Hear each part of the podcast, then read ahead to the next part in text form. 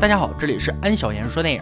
在美国，飙车是一种流行文化，一言不合就是豪车与豪车之间的较量。令人肃然起敬的科尼赛格，汇聚兰博基尼第六元素世界限量版跑车，叹为观止的布加迪威龙，如果他们飙起来，会是有多么震撼眼球啊！看了这部电影，你就知道有多爽了。今天哥为大家解说电影《极品飞车》，带大家一起看看车是如何飞起来的。托比是一个吊儿郎当的汽车修理工，同时也是业余的顶级赛车手。今天要举行一场盛大的比赛。皮特是托比的好哥们兼前小舅子。这时，皮特的姐姐安妮走过来，她也就是托比的前女友。托比略显尴尬，因为安妮和自己的哥们儿劈腿。而与安妮同行的就是撬墙角的迪诺。头上长草的托比不想见到他，就先行一步了。不一会儿，选手全部就位，进行了一场男人与男人之间的较量。车子在赛道飞速穿梭，引擎声轰炸着每一条街。这操作，这漂移，垃圾撞得满天飞。不管过程怎么样，托比利用所掌握的神操作，终于获得了第一名，也获得奖金五千元。很快回到车行，大家正在庆祝，同时却来了一位不速之客——迪诺。托比对迪诺的到来非常不屑，抢了我婆娘还有脸来这儿，恨不得跟他干一架。但迪诺是来跟托比谈生意的，希望他帮忙改装一辆福特野马。打造成属于自己的，而且前所未有的野马，并且拿五十万美金作为酬劳。才被绿的托比本来不想答应，但是考虑到车行的发展，有钱不赚就是傻子，也就同意了。迪诺走后，大家都责怪托比没有骨气给情敌干活，但只有托比知道这笔钱对车行的发展会有多大的用处。第二天，车的机器零件送到车行，很快完成后的改装野马就在车展上华丽亮相，在托比的改装下，成为了独一无二的野马。九百马力，时速三百七十公里每小时，全球只有七辆，标价三百万，被超级富豪小美一眼看中。别看小美只是个女人，但她绝对是实实在在的懂车帝，而且对托比的实底儿也超乎想象的掌握。小美觉得三百万太贵了，最高只出两百万。托比对自己的改装技能自信满满，说他能跑到三百七十公里每小时，而纳斯卡赛的最高纪录是三百六十七公里。这也让小美对这辆车产生了更大的怀疑。约好明天八点。谢普敦赛道试车，如果托比能够跑到接近三百七十公里，当场就掏三百万买下它。很快到了第二天，托比开着这台天价跑车在路上飞速而行。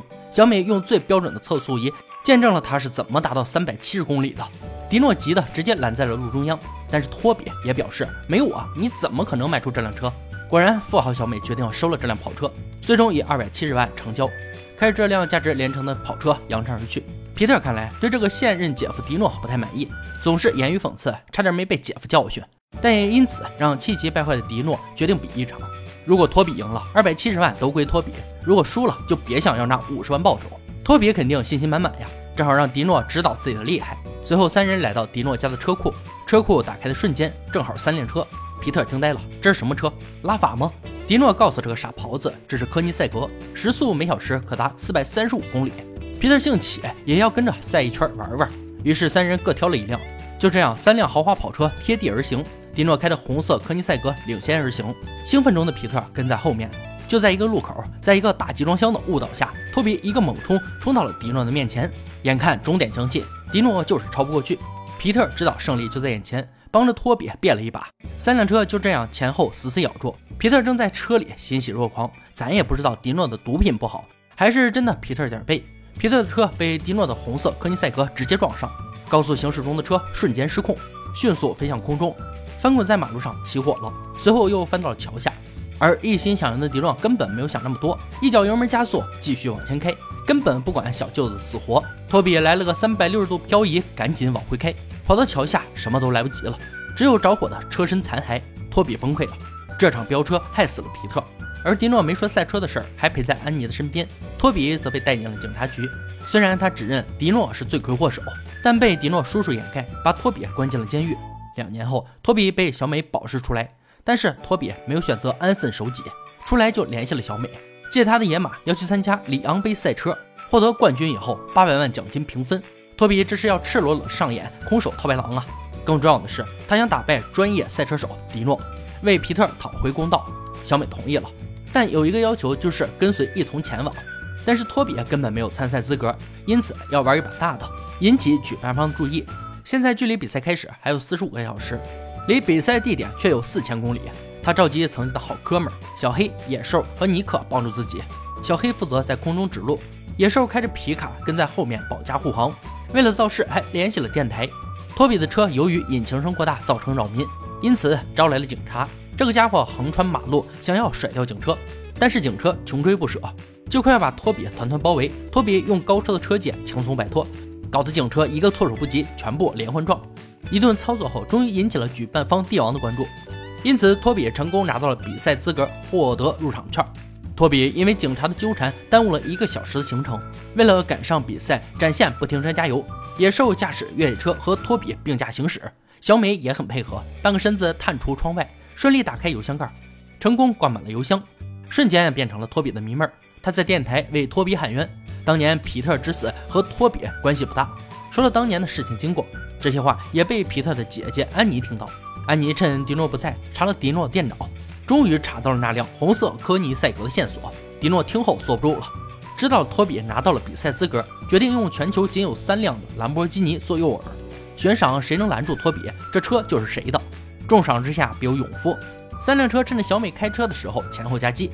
但是这个小妞的智商也不是盖的，揣摩对方心理，干翻了一辆悍马，让托比对他也连连称赞。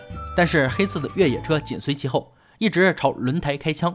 就在托比被追到穷途末路时，小黑及时赶到，放下两条绳索。托比将绳索从车内捆住。小黑就是用这种超牛叉的操作，带他们跨过山河大海，成功脱险。终于来到了酒店，也见到了仇敌迪诺。怒火中烧，杀兄之仇，夺妻之恨，恨不得把他生吞活剥。但是考虑到自己在保时期，不能有勇无谋，托比决定赛场上见。刚出酒店，托比的车没等起步就被一辆卡车直接撞翻。很显然，这又是迪诺搞的鬼。托比没受重伤，但小美可伤得不轻。随后把小美送到医院，接到了安妮约见面的电话。安妮终于知道了弟弟的死跟迪诺有关，因此打算帮助托比对抗迪诺，为弟弟报仇。托比告诉安妮，他只需要一辆车。安妮留下一个地址，悄然离去。随后，托比来到一个库房，掀开一块布。下面正是那辆销声匿迹的科尼赛格，上面还有事故痕迹。迪诺居然没有毁了这辆车，那就由托比重启，赢下迪诺就靠他了。很快，托比赶到赛场，比赛正式开始。所有超过七百万的豪车瞬间起飞，整个屏幕都是汽车与机油混合在一起的味道，似乎感受到了爱恨情仇。这种美味浓汤果然招来了苍蝇，警察也掺和进来。不过只有看尾灯的命，这可是一场惊天对决，八百万奖金，谁会理警察呢？正因为这样，车毁人亡不断上演。警察设下路障，迫使两名车手淘汰。另一边的帝王解说着这场惊天动地的比赛，而托比的朋友看着比赛更是兴奋不已。在警察的穷追不舍下，只剩下三辆跑车。托比以生死时速贯穿着马路，处于领先。迪诺一把轮把布加迪给掀翻了。现在选手只剩下迪诺和托比两个人了。科尼赛格和第六元素将公路撕裂而来，迪诺跟在后方死死咬住。在一个转弯，终于超过了托比，但是托比的信念就是赢，嘴里叫着皮特的名字，油门踩到底，因为这是证明他清白的时刻。看着科尼赛格就要超过第六元素，迪诺又想故技重施，但没有成功。第六元素失衡，撞在了路边。老司机也有翻车的时候。另一边，帝王高举胜利，里昂杯的冠军诞生了，而托比却良心挣扎，停下了车，选择掉头，并且救下了迪诺。但警车也姗姗来迟，托比知道还没有完成比赛。赶紧跑回车上，将车开到了终点。托比赢了。托比此时的眼里有太多的情绪，因为他知道他的兄弟已经不在了。